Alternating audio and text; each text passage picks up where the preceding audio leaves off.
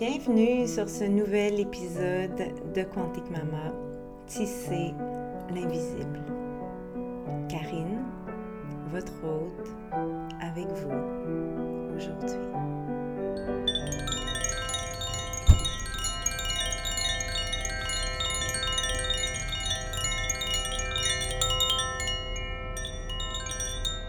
Hola! Bienvenue dans ce nouvel épisode.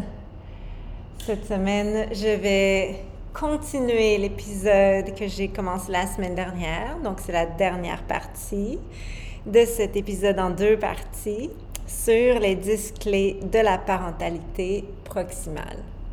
J'espère que vous allez bien. Il fait un beau soleil dans le ciel bleu de la jungle du Costa Rica chaud, c'est la saison des cigales. Ah, les cigales qui chantent l'été du matin au soir euh, et qui peuvent vraiment euh, occasionner des petites névroses inconscientes de notre système nerveux. Euh, et quand on les conscientise, euh, c'est tout qu'un exercice spirituel. Alors, euh, ceux qui ont déjà vécu dans la jungle, vous savez sûrement de quoi je parle. c'est rien à comparer avec les cigales qu'on connaît au Québec ou peut-être en Amérique du Nord, dans les régions de l'Europe euh, aussi, j'imagine. Euh, non, c'est vraiment, vraiment autre chose. Alors, euh, ouais, je vous en parle parce que c'est notre réalité depuis tout le mois de janvier et encore en février. Et normalement, ça s'arrête quelque part en mars, parfois fin mars. Donc, c'est quand même un plusieurs mois dans l'année où, oui, il fait beau, il fait chaud, c'est l'été, mais ma foi, c'est vraiment intense.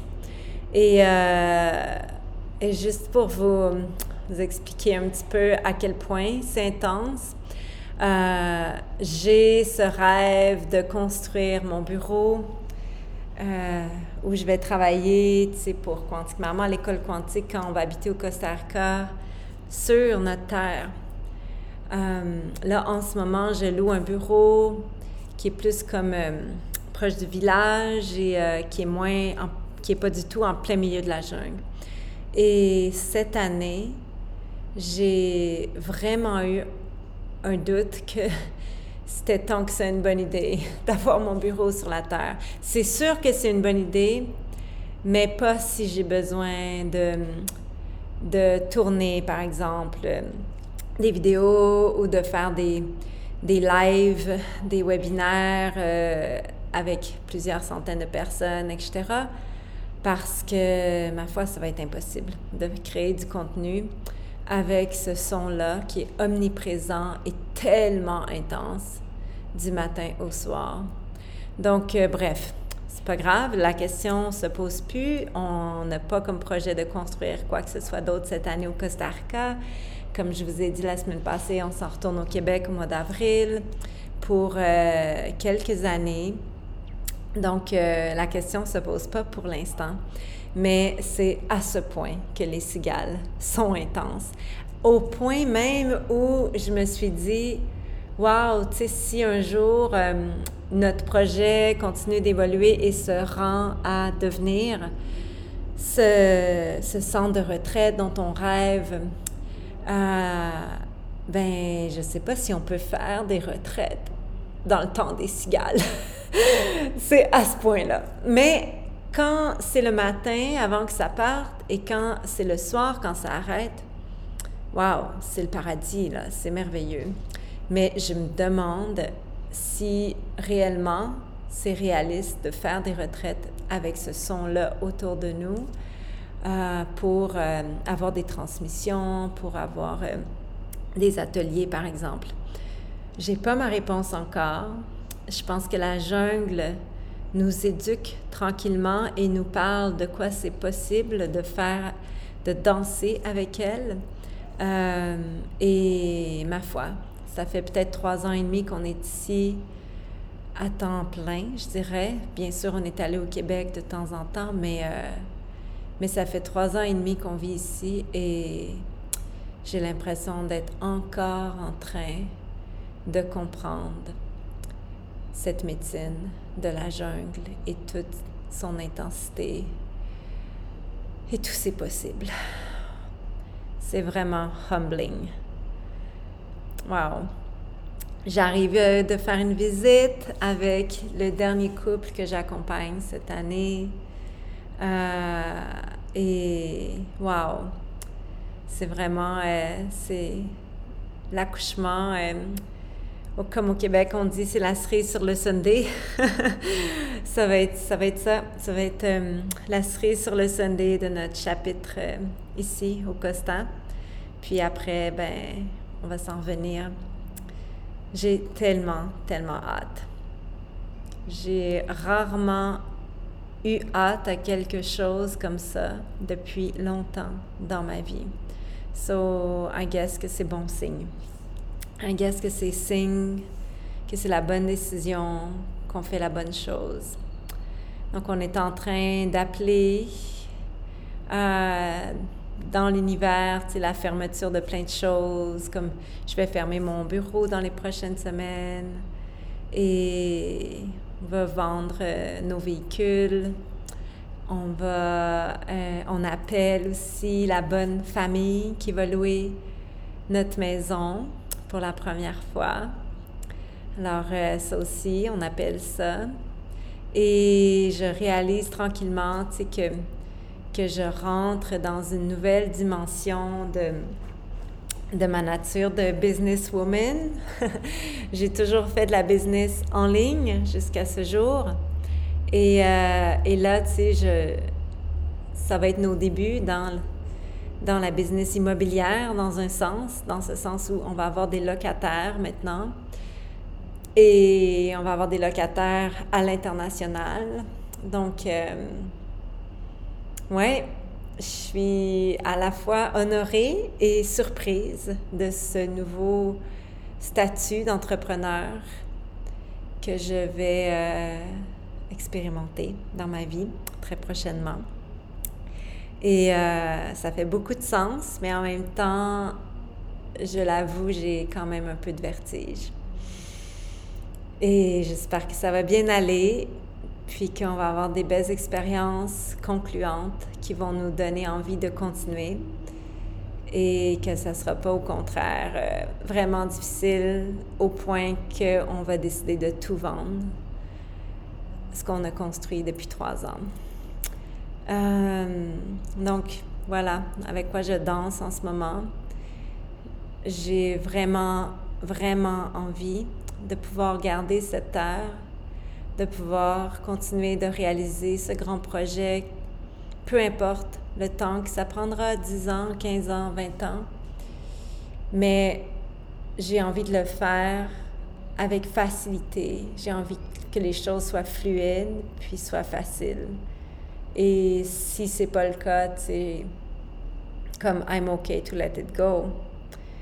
Mais, mais je suis pas prête à, à le let it go. J'ai envie, j'ai vraiment envie que ça marche. C'est vraiment mon intention.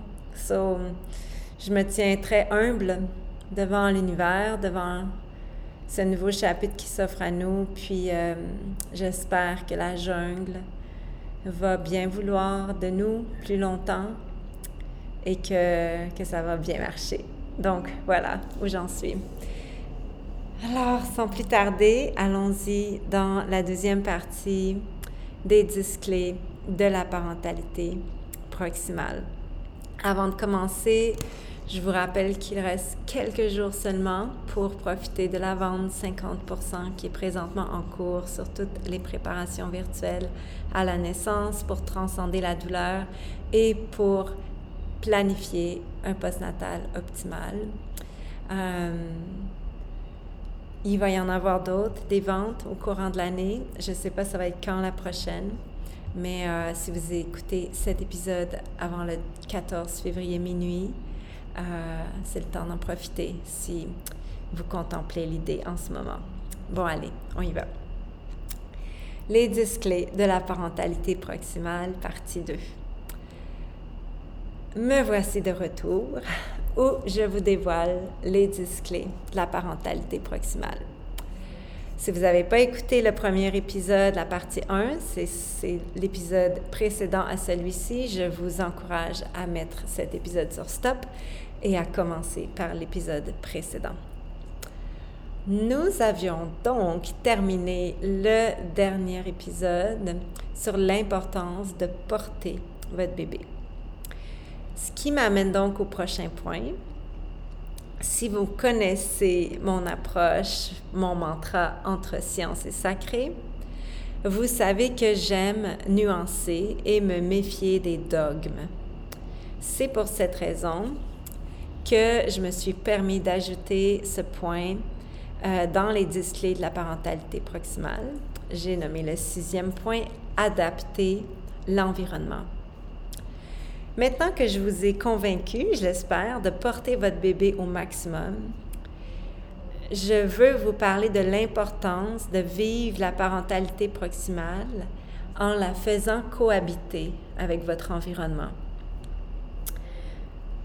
Euh, cette sixième clé, plus pratico-pratique, d'adapter votre environnement euh, en l'alignant, en, l'alignement, avec l'alignement de la parentalité proximale, elle est, je pense, fondamentale. Elle va faciliter l'équilibre entre vivre une parentalité proximale avec votre bébé tout en ayant une certaine latitude pour accomplir vos responsabilités avec vous-même, avec l'environnement, comme par exemple faire le ménage, le lavage, les repas, s'occuper des autres enfants, s'occuper de vous, vous laver, peut-être même euh, faire une séance de yoga, etc. Porter son bébé au maximum. Ça ne veut pas dire le porter 24 heures sur 24, 7 jours sur 7 pendant deux ans. Par amour pour vous-même, Laissez-vous toujours le droit d'aller aux toilettes ou de prendre un bain sans amener votre bébé avec vous tout le temps. Laissez-vous aussi le droit de bouger dans l'espace en existant toute seule dans votre corps. Vous avez le droit de cuisiner, de travailler, de créer, de faire du ménage, prendre votre bain, essuyer les fesses de votre plus vieux, etc., sans avoir constamment votre bébé en portage. Puis c'est pas un fail si vous, si vous faites ça. Vous n'êtes pas moins un parent proximal pour ça. Donc, comment on fait ça? Être proximal dans l'environnement? La clé, c'est de planifier et organiser. C'est là tout le point de ma préparation pour un postnatal optimal. En prénatal, prenez le temps de planifier votre environnement postnatal en prévoyant des outils et des stations pour déposer votre bébé un peu partout dans la maison, dans la chambre, la cuisine, le salon, la salle de bain. Une petite chaise transat, un Moïse qui berce, une peau de mouton dans un coin, un tapis d'éveil. C'est toutes des indispensables pour une parentalité proximale adaptée dans l'environnement. Si un bébé bénéficie sans limite d'être porté le plus souvent possible, il profite aussi, autant que vous, de dormir en proximité avec vous, tout en étant bordé par les bruits ambiants de la vie, sans nécessairement être en portage. Personnellement, j'ai toujours insisté pour que mes bébés apprennent vite à dormir dans les bruits quotidiens de notre vie de famille, que ce soit celui de la machine à café le matin, ceux des cris du plus vieux qui vit une tempête émotionnelle, etc. Vous connaissez mon secret maintenant, donc, pour être efficace. On m'a souvent demandé, Karine, comment tu fais avec quatre enfants, un bébé pour arriver à tout faire, puis même gérer ta business? Et j'ai toujours répondu, well, c'est facile. Je fais de la, de la parentalité proximale. Mon chéri participe autant que moi et j'ai des stations pour déposer mon bébé un peu partout dans ma maison. La parentalité proximale, c'est pas une raison pour s'oublier en tant que personne. Avec la popularité grandissante de la parentalité proximale, ce qui est une bonne chose, j'ai quand même remarqué que beaucoup de parents s'imposent l'attente, à mon avis impossible, de toujours avoir leur bébé dans leurs bras ou en portage, même quand ils vont aux toilettes en plein milieu de la nuit. Et là, j'exagère pas, c'est des choses que j'ai entendues encore et encore. Je remarque aussi que certains de ces parents prennent la clé du portage tellement au sérieux qu'ils en oublient celle des balances et limites. Ça, c'est une clé que je vais vous parler dans quelques instants. C'est pourquoi je tenais dans, dans cet épisode de podcast, dans ces 10 clés, à mettre, à ajouter cette clé plus pratico-pratique, adapter l'environnement. Si votre bébé s'est endormi dans le porte-bébé et que vous commencez à avoir mal au dos ou encore à vous sentir limité dans vos mouvements, c'est OK de le déposer dans son petit Moïse, sa petite chaise transat ou sur sa peau de mouton à proximité de vous. Si j'ai toujours porté mes bébés abondamment, j'ai toujours été assez top pour prendre soin de moi à travers mes, maternités. Qu'il s'agisse de faire le ménage pour le bien de ma santé mentale ou de prendre un bain aux chandelles pour une petite session d'œuf de yoni dans mon bain. Comment on fait ça, Karine, de prendre un bain aux chandelles en postnatal? La clé, c'est la préparation. Quand le moment est propice et que bébé vient de s'endormir en portage, commencez par préparer d'avance tout ce qu'il vous faut et tout ce qu'il va vous falloir pendant votre bain. Coulez votre bain, allumez vos bougies, la musique, rassemblez vos accessoires à, proximité. Préparez aussi ce qu'il faut pour bébé s'il venait à se réveiller et vous rejoindre dans le bain comme une serviette, un pyjama, une couche de rechange, huile à massage, etc. Placez une petite chaise transat à côté du bain, puis déposez le bébé dedans si, par exemple, le bébé se réveille pendant que vous prenez votre bain. Je remets en contexte ici parce que je trouve que j'ai mal expliqué. Mettons que vous êtes dans votre bain. Okay, votre bébé s'est endormi. Puis là, votre chérie est là, puis euh, se rend compte que le bébé s'est réveillé, puis votre bébé veut, euh, veut boire, par exemple, bien, il peut vous l'amener dans votre bain. Puis là, après, si soit vous leur donnez à votre chérie, ou vous pouvez le déposer dans la petite chaise transat qui est là, à côté du bain, puis vous continuez de le bercer. De, de, de de, moi, j'avais des petites chaises transat que je pouvais, euh, qui étaient un petit peu comme rebondissantes. Puis là, il se rendort. Ou vous le redonnez à votre chérie. C'est un peu ça que j'essaie d'expliquer. Euh, ici, c'est préparer vos choses d'avance. Si votre chéri est là, bien peut-être aussi qu'il n'y aura pas besoin de vous l'amener, votre bébé, parce qu'il va être capable de le calmer, puis euh, de le rendormir peut-être. Mais s'il y a une crise, puis que euh, vous estimez ensemble qu'il faut absolument qu'il boive, bien, allaitez-le dans le bain, puis redonnez-le à votre chéri ou mettez-le dans la petite chaise à côté de vous. Bref, préparez d'avance. le truc, c'est la préparation. Puis même, je dirais, préparer d'avance en amont comme euh, tantôt, quand il va dormir, j'ai vraiment besoin de prendre un bain, euh, juste so you know. Je sais pas si tu avais prévu un bain, de prendre un bain ce soir, mais I shotgun le bain, tu sais, je, je, réserve le bain dès qu'il dort ou que je suis en train de l'endormir. Si tu peux commencer à couler mon bain, comme ça, dès qu'il dort, tu sais, le bain sera coulé puis je m'en vais dedans, etc. Donc, le truc, c'est la préparation. Même chose si vous voulez aller prendre une marche, juste vous, prendre de l'air dans l'hiver, au printemps, en été, peu importe, ou aller vous baigner dans le lac ou une piscine, euh, ben planifiez-le. OK, là, je vais l'endormir, je vais l'allaiter. Dès qu'il dès qu'il a fini de boire, qu'il s'est endormi, euh, tu sais, j'aimerais ça avoir une demi-heure pour moi. T'es-tu OK de, de rester alerte? T'es-tu dispo, etc.? Oui, OK, fine, on y va. On a le droit de continuer d'exister. Puis même, je dirais que c'est c'est un peu ça le secret des groupes, des, groupes, des couples qui, qui survivent à avoir des bébés, puis qui thrive même, c'est que les parents se donnent le droit de continuer d'exister et même d'être un couple au-delà du fait d'avoir des enfants.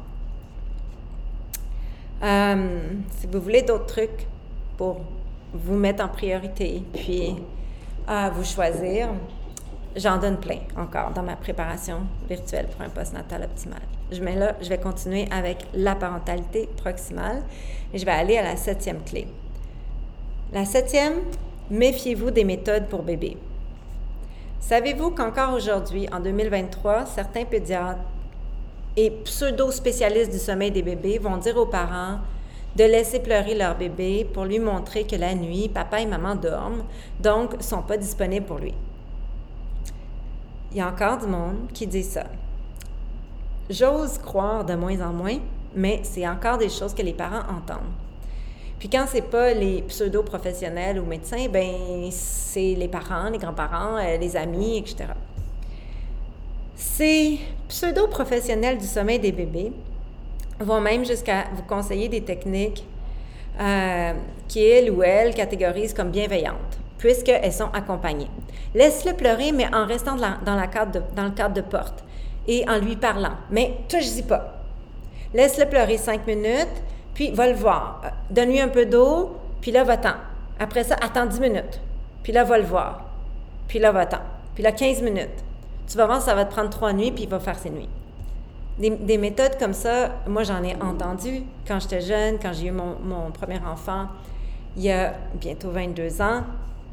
Euh, et je, l'avoue, c'était tellement quelque chose qu'on entendait, on entendait on and on and on and on, que je l'ai essayé. Et euh, je l'ai essayé une fois et j'ai complètement disjoncté dans mon système nerveux. Je me sentais pas bien, donc je l'ai, finalement, on n'a pas fait ça. Mais faut pas écouter ces méthodes-là.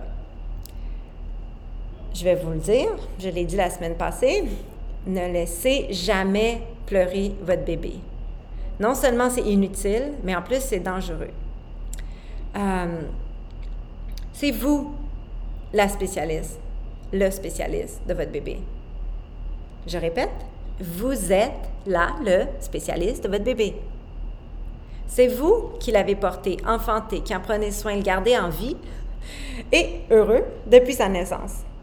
Si vous sentez que votre bébé va bien, c'est qu'il va bien. Si vous sentez qu'il n'est pas bien et qu'un truc cloche, investiguez. Écoutez toujours votre intuition avant toute chose. Pas les pseudo-méthodes des autres qui ont fonctionné pour les autres peut-être, certes, mais qui ne sont pas forcément des bonnes méthodes en soi. Euh, la seule méthode qui soit vraiment la meilleure pour répondre aux besoins de votre bébé, c'est d'écouter votre logique et votre intuition. C'est ça qui a assuré la survie de notre humanité depuis plus de 300 000 ans. Bref, méfiez-vous des méthodes pour bébé et faites-vous confiance. Respectez les limites et la balance émotionnelle. Ça, c'est la huitième clé. J'en ai déjà parlé un peu avec, euh, en lien avec l'environnement, le portage. Mais honnêtement, ce point, c'est vraiment, à mon avis, la clé principale pour vivre une parentalité proximale sans s'épuiser puis finir en burn-out parental. Parce que le burn-out parental, c'est quelque chose qui arrive pour vrai, puis qui peut tout nous arriver plus qu'une fois. Donc, comment on fait pour essayer de ne pas se rendre là? Bien, c'est dans la balance et les limites. Avec la parentalité proximale, il ne s'agit pas de s'oublier comme personne, comme couple, et de toujours mettre bébé au premier plan, avant ses propres besoins primaires. La parentalité proximale, après tout, c'est juste une simple réponse et logique d'un parent conscient et bienveillant aux besoins de son enfant. Il n'y a jamais été question ici de s'oublier soi-même et de passer au second plan. Avoir un bébé, c'est extraordinaire. Puis oui, ça peut être facile et joyeux, à condition de se donner à l'avance la permission de continuer d'exister comme personne entière et distincte de l'enfant. Même si prendre son bain avec son bébé, c'est le fun, c'est un moment précieux, magique, c'est OK des fois d'aller dans son bain toute seule, puis ou même en couple. Et d'ailleurs, j'aime toujours dire que prendre son bain, oui, sais, qu'on met des chandelles, qu'on se fait un massage avec de l'huile, qu'on fait une session d'œuf de yoni, etc. Ça, c'est, ça, on peut appeler ça du self-care. Mais prendre son bain juste pour se laver ou prendre sa douche pour se laver puis se laver les cheveux, c'est pas du self-care, c'est de l'hygiène, OK? So, il y a une différence. Euh, prendre une marche avec bébé au chaud contre son cœur, c'est merveilleux. Mais prendre une marche toute seule, en nature, écouter un épisode de podcast ou pas rien amener, laisser son téléphone à la maison, puis juste comme écouter la nature, Mais ça aussi, c'est extraordinaire. Même si dormir avec son bébé, c'est divin, c'est simple, c'est facilitant, c'est aussi OK parfois de demander aux coparents ou à un membre de notre village, notre tribu, de notre famille, en qui on a confiance, de prendre son bébé le temps de faire une sieste toute seule, ou même, si on est trop épuisé, de dormir une nuit entière toute seule. Jamais dans l'histoire de l'humanité, les parents ont été aussi seuls pour s'occuper des besoins constants et de la survie de leur enfant. Jamais dans l'histoire de l'humanité, il y a eu autant de dépression postnatale, de burn-out parental, de suicide maternel, de divorce. Donc, les balances et les limites, c'est vraiment essentiel.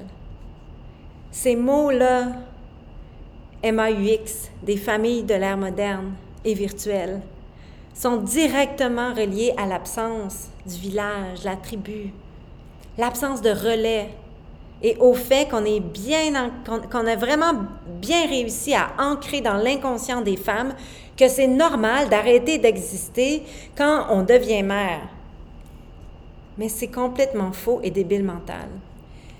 Vous n'avez pas juste le droit d'exister comme femme quand vous devenez mère, d'exister comme homme quand vous devenez père, mais vous avez même le devoir en tant que parent de faire ça. Sinon quoi? C'est toute votre famille, votre couple, vos enfants qui vont en payer le prix. Pensez à l'exemple que vous voulez montrer à vos enfants dans le long terme. Personnellement, j'ai choisi de montrer à mes enfants et surtout à mes filles qu'on peut être une femme, mère, est libre d'être et de faire ce qu'on veut dans la vie. On peut être une femme, une mère et s'épanouir professionnellement, même si on est une femme et une mère. OK, je vais à la neuvième clé. Et là, j'entends mon voisin de bureau qui, qui, joue de la musique. Je ne sais pas si vous allez l'entendre. Je m'excuse pour ce petit euh, désagrément de, de son en backstage, si c'est le cas. Euh, la neuvième clé, l'hygiène naturelle infantile. C'est une pratique vieille comme le monde, d'une évidence déconcertante et d'une facilité étonnante. Pourtant, l'hygiène naturelle infantile reste encore très peu pratiquée aujourd'hui. Bien qu'il ne s'agisse pas d'une clé essentielle pour avoir une parentalité proximale, moi j'ai choisi de l'inclure volontairement dans les 10 clés de la parentalité proximale parce que je trouve que c'est vraiment une continuité avec toutes les clés que je vous ai parlé jusqu'à présent. Mieux connue sous le nom de la méthode pas de couche, cette approche consiste à être attentif, attentive aux signes que nous montre notre bébé quand il a besoin d'uriner ou de faire une selle. Euh, et de l'amener, par exemple, en haut de la toilette ou de son petit pot, du lavabo pour qu'il fasse ses besoins dedans. On peut commencer cette approche-là dès la naissance ou après plusieurs mois et c'est beaucoup moins compliqué qu'on le penserait. La philosophie derrière l'hygiène naturelle infantile, euh, ça se résume à un peu inverser les prémices populaires qui veulent nous faire croire que c'est au bébé d'apprendre à gérer ses besoins vers l'âge de 2-3 ans. Euh, la chenille, hygiène naturelle infantile, nous rappelle que c'est plutôt à nous, les parents, d'être à l'écoute de notre bébé et donc d'engager la communication avec lui concernant son élimination et ce, dès les premiers jours de vie, si c'est le choix des parents. L'idée que les bébés sont faits pour faire leurs besoins dans une couche et rester assis patiemment dans leur caca jusqu'au prochain changement de couche, c'est une construction sociale liée à la commercialisation des couches jetables dans les années 50. Pensez-vous que nos, grands-mères, arrière-grand-mères qui ont eu 12, 13, 14 enfants avaient des couches lavables puis qu'ils laissaient leur bébé faire leurs besoins dedans quand il y en avait quelques-uns aux couches? Non, ils laissaient les enfants principalement les fesses à l'air quand c'était possible puis que la température le permettait et ils connaissaient les symptômes de leur, les, les signaux de leur bébé, right? Si vous voulez en savoir plus sur l'hygiène naturelle infantile, j'ai deux billets sur mon blog. Euh, le premier s'intitule Découvrez l'hygiène naturelle infantile et le deuxième L'hygiène naturelle infantile, comment faire. je vais m'arrêter ici pour cet épisode, euh, pour euh, les besoins de l'épisode. Mais si j'ai piqué votre curiosité et que vous voulez en savoir plus, on a vraiment deux billets de blog qui abordent le sujet en profondeur. Et si vous avez ma préparation virtuelle pour un postnatal optimal, j'ai toute une vidéo dedans qui explique vraiment comment faire, c'est quoi, qu'est-ce que, comment habiller l'enfant quand on fait l'hygiène naturelle, c'est quoi les différents trucs qu'on peut, trucs et astuces qu'on peut mettre en place. Et euh, je, vous montre même euh, des vidéos live, c'est de d'un bébé qui fait pipi, qui fait sa selle dans un petit pot, puis euh, pour vous expliquer, vous montrer à quel point c'est vraiment moins compliqué qu'on penserait que ce livre. Et voilà, j'arrive au dixième point de la parentalité proximale. Euh, adopter l'attitude pura vida. Et c'est vraiment, ce point-là, il vient du livre The Attachment Parenting Book de, de Dr. Sears, dont je vous ai parlé dans l'épisode la semaine dernière. Euh, et, et, moi, ça me fait bien sourire parce que, parce que maintenant, je vis au Costa Rica et je sais exactement ce qu'il veut dire parce qu'ici, ça fait partie de la philosophie des gens du Costa Rica d'être pura vida.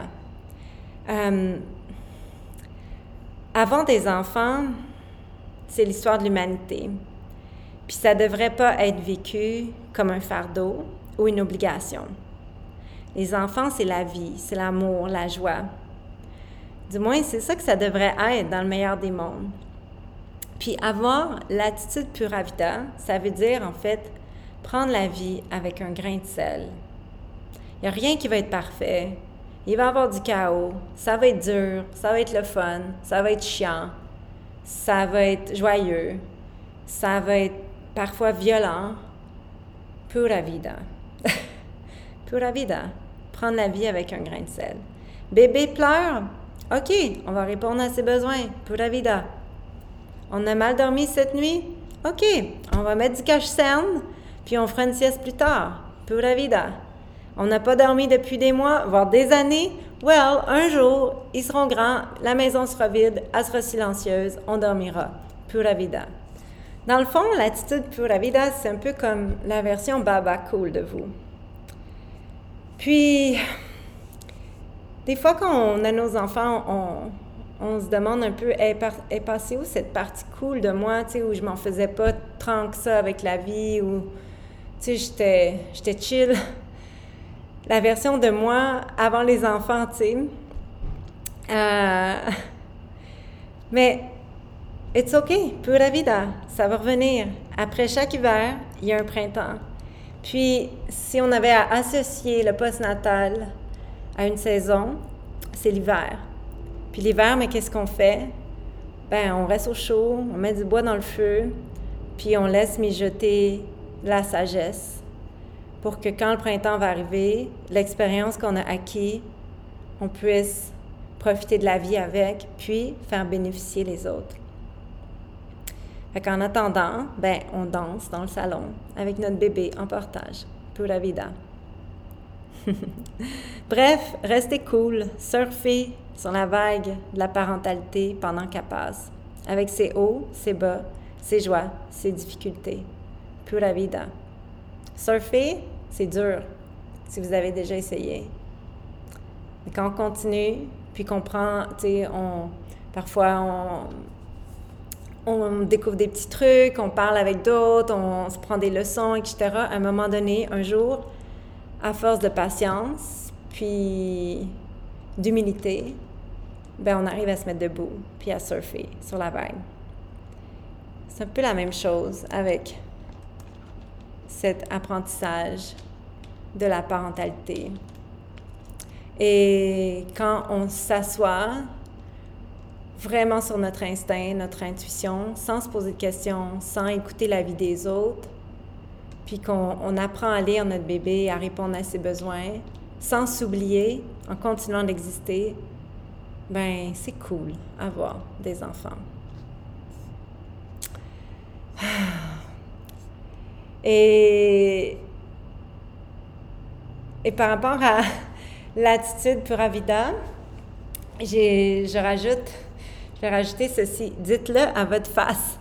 On dit ça au Québec. Dis-le à ta face que tu es content. Donc, avoir l'attitude pura vida, tu sais, c'est pas juste comme, ah, tu sais, euh, prétendre de l'avoir. C'est le dire à ta face. Ça veut dire que, tu euh, quand tu approches ton bébé, ben tu l'approches avec un visage pura vida, tout est cool. Si bébé voit que ses pleurs vous rendent anxieux, il va pleurer encore plus parce qu'il va être super anxieux. Si au contraire, il constate que malgré l'intensité de son, vécu, votre visage est cool, rassurant, calme, il va se calmer plus vite. Quand votre bébé pleure, restez calme, ayez de la compassion pour lui, rassurez-le. Tu pleures beaucoup ce soir, je suis là, t'inquiète pas, je suis avec toi. Tu as besoin de relâcher ta grosse journée? C'est vrai qu'on a vu beaucoup de monde aujourd'hui. Je suis avec toi, tu peux laisser sortir. Je t'aime. Rappelez-vous qu'un bébé, ça pleure, puis que c'est normal. Prenez les pas personnels. Un accord Toltec ici. Du coup, ça va vous pratiquer pour sa première euh, coupure avec le sang dans quelques années, sa première chute où il va peut-être euh, se fendre un petit peu le front ou euh, qui va débouler les marches, etc. Tout ça, c'est vraiment un beau crescendo d'apprentissage. Parce que ben, ça continue après, ça s'arrête pas. Le postnatal, c'est toute la vie. Puis si on a cette attitude pura vida, ben quand notre enfant déboule les marches, puis que obviously on voit qu'il n'est pas paralysé, puis il n'est pas si blessé que ça, là, ben on est capable de l'approcher, puis de lui dire Tu pleures parce que tu as déboulé les marches, tu as, sûrement eu très peur. Moi aussi, j'ai eu peur. Je suis contente de voir que tu es correct, que tu vas bien, ça va aller comme je suis avec toi. Mais c'est correct que tu pleures, tu peux pleurer ta peur, ça fait peur de débouler les marches. Moi aussi, j'ai déjà déboulé les marches, j'ai tellement eu peur. Donc, vous voyez, c'est différent que de faire Oh my God, oh my God, il a déboulé les marches, oh my God, oh my God, puis qu'est-ce qu'on va faire, puis t'es-tu correct, t'es-tu correct? Ça, c'est paniquant. Donc, ça m'amène à mon dernier point, de la parentalité proximale à consciente. La parentalité consciente, c'est la suite logique des dix clés de la parentalité proximale dont je vous parle depuis deux semaines, depuis deux épisodes. Quand on approche notre rôle de parent avec ces dix clés-là, forcément la conscience de notre responsabilité et de nos impacts en tant que parent est éveillée. Quand on a parenté en proximité notre bébé, en apprenant à lire, à lui, en lui faisant confiance, on devient forcément un parent plus conscient pour l'accompagner dans la floraison de son intelligence émotionnelle. Imaginez un monde où tous les enfants naîtraient dans des conditions optimales, seraient parentés en proximité, puis accompagnés en conscience dans leur évolution à travers l'enfance, l'adolescence, l'apprentissage de la vie d'adulte. Imaginez un monde où tous les parents de ces enfants-là seraient célébrés et soutenus par leurs propres parents, leur propre village, dans leur rôle si important de parents. Wow! Je sais pas vous, mais moi, I'm in. Je signe tout de suite pour ce monde-là. OK. Je vais m'arrêter ici.